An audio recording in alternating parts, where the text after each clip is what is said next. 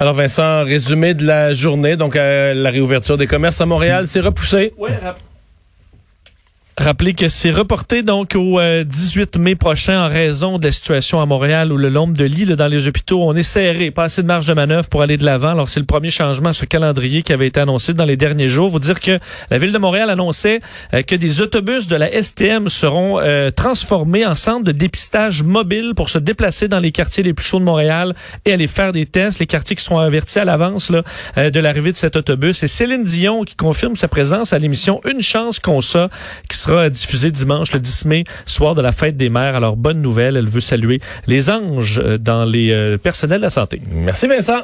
On s'arrête. Le retour de Mario Dumont.